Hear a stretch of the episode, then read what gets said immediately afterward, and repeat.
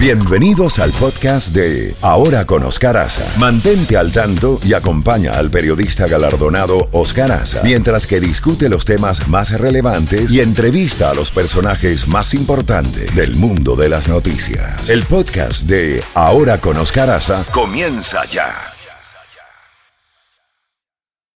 Z92. Bueno, 9 y 32 minutos. Ya encontramos Mari es mi amor eh, de Leo Dan para que el amigo dominicano que llamó no se vaya a dormir para el sofá esta noche. Sino que él dice que esa Mari, su amor de hace 40 años, es amiga de su actual esposa. Eso se llama fuego apagado, solo cenizas hallarás. O civilización. ¿Eh? Hablando de cosas interesantes, mi compadre me acaba de enviar lo siguiente desde Santo Domingo. Mi compadre es el hijo de uno de los más grandes poetas que dio la República Dominicana en el siglo XX, Franklin Mieses Burgos, el escritor de Clima de Eternidad, el escritor del poema A la Sangre, Paisaje con un merengue al fondo, que para mí es el poema que identifica la nacionalidad dominicana. Paisaje con un merengue al fondo.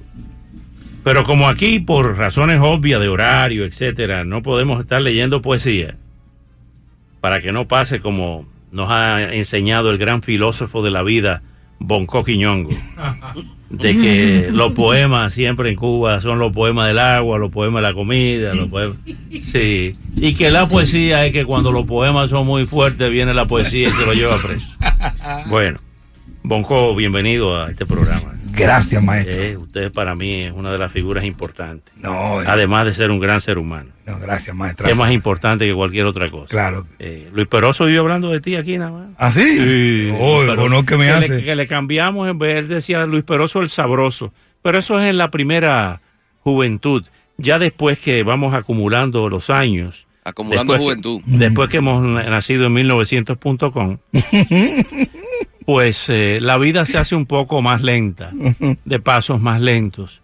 Y entonces uno pasa de la vida anfótica a la vida contemplativa. Wow. Sí, sí. Y entonces él siempre iba hablando de eso de su amigo Bonco Quiñongo. Digo, bueno, está bien, si es tu amigo, es nuestro amigo. Claro, mío, maestrazo. Y le cambiamos en esa transformación paulatina de la cronología. Eh, en vez de Luis Peroso el sabroso, que eso es medio frívolo, Luis Peroso el noticioso. Es noticioso. eh, Está bueno. Un poco más formal ya. Ya con los años se gana Sí. estatus. Además, un señor que está casado con una maestra, que es la más noble de las profesiones, Ajá. tiene que ser disciplinado. Claro. Porque si no le ponen F en la cara. Oscar. El fin de semana del 4 de julio me gasté mil pesazos que me regaló Bonco Quiñongo. Bueno, Peso dominicano. no me digas. Aclara que son pesos dominicanos. ¿eh? Si mi esposa oye que te regalé mil dólares ahí ahora mismo, No, no. Que está tan me devaluado. voy a casa de la doctora yo Son 20 vivir. Es la profesora. Que, que está tan devaluado que en vez de pesos son onzas. bueno, vamos a hablar un poco en serio. Mi compadre Franklin Mieses, Franklin Mieses Pelegrín, mi compadre del alma, hijo del, para mí, el más grande poeta que dio, porque está Pedro Mir, que hizo, escribió Hay un país en el mundo, que es el poema social. Pero Franklin Mieses Burgo es el gran eh, imagínate tú ponerle a un libro, a un poema, clima de eternidad. ¿Qué clase poeta? No hay una sola calle en Santo Domingo con el nombre de Franklin Mieses Burgo. Hay muchísimos nombres con de bandidos y de, de políticos rastreros. Y en inglés. Eh, y, y no hay una, calle con el nombre de Franklin Mieses Burgo en Santo Domingo. Qué horror. Bueno, Franklin me escribe lo siguiente. Dice, un día como hoy, en el año 8 antes de Cristo, murió Quinto Horacio Flaco, o simplemente Horacio. Según los entendidos, el más grande poeta lírico y satírico latino, autor de la frase Carpe diem, aprovecha el día, quiere decir eso en latín. La frase se hace famosa en la película La Sociedad de los Poetas Muertos, a raíz de un poema de Walt Whitman. Esa película la protagonizó Robin Williams. Robin Williams fue un actor tan, un artista tan extraordinario que yo he llorado por la muerte de dos grandes artistas a quien nunca conocí, pero lo conocí a través de su obra. Una fue Lucille Ball, de Love Lucy, la esposa de Desi, de, Arnaz, y el otro fue Robin Williams. Qué pena sentí cuando murió y en la forma que murió, se suicidó. El poema Carpe Diem de Walt Whitman fue una respuesta que yo le di a una persona que me escribió una crítica totalmente explosiva y destructiva contra este país. Los Estados Unidos, país invasor, desgraciado, maldito, bla, bla, bla, decadente. Entonces yo le dije, sí, pero es también el país de Walt Whitman, de Edgar Allan Poe, mm. de los hombres que llegaron a la luna. El poema de eh, eh, Dorothy Stoneham Douglas, la, preserva, la, mujer que luchó para preservar los Everglades. Es el país no solamente de la gran riqueza acumulada, sino de la gran sensibilidad artística, de los grandes pintores, de los grandes compositores. Es el país de los grandes eh, pianistas, de los grandes jazzistas. Y el país del poeta que estructuró, que definió el carácter nacional de esta nación, Walt Whitman. Y aquí está el poema Carpe Diem. Los, los poemas, cuando son traducidos, muchas veces pierden eh, su, su esencia, lo que va más allá del constreñimiento de las palabras. Muchas veces las palabras son como camisas de fuerza al pensamiento de los seres humanos. Pero es una forma de expresión para podernos comunicar.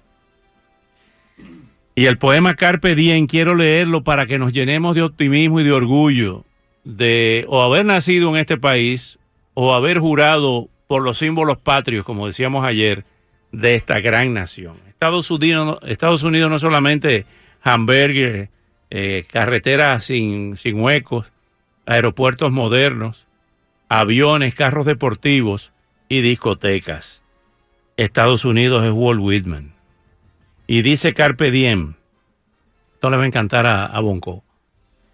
Dice, aprovecha el día. No dejes que termine sin haber crecido un poco, sin haber sido feliz, sin haber alimentado tus sueños. No te dejes vencer por el desaliento. No permitas que nadie te quite el derecho de expresarte, que es casi un deber. No abandones tus ansias de hacer de tu vida algo extraordinario. No dejes de creer que las palabras y la poesía sí pueden cambiar el mundo, porque pase lo que pase, nuestra esencia está intacta.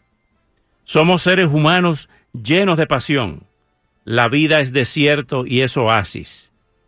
Nos derriba, nos lastima, nos convierte en protagonistas de nuestra propia historia.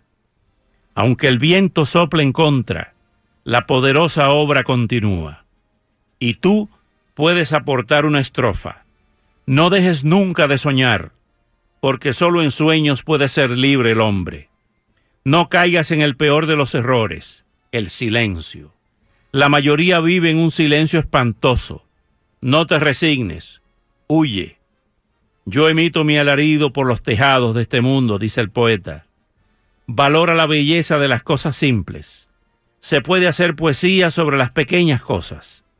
No traiciones tus creencias. Todos merecemos ser aceptados. No podemos remar en contra de nosotros mismos. Eso transforma la vida en un infierno. Disfruta del pánico que provoca tener la vida por delante. Vívela intensamente, sin mediocridades. Piensa que en ti está el futuro y asume la tarea con orgullo y sin miedo. Mm. ¿Qué clase de poema en estos momentos de confusión, en estos momentos muchas veces de tristeza, de agresividad, de mengua y quebranto. Eso lo agregamos nosotros aquí. 9.41 minutos y aquí está la canción que pidió ese dominicano que a lo mejor se ha metido en un lío de siete suelas, dedicándosela, dice, al amor de su vida hace 40 años y la esposa al lado yendo. Óiganlo aquí.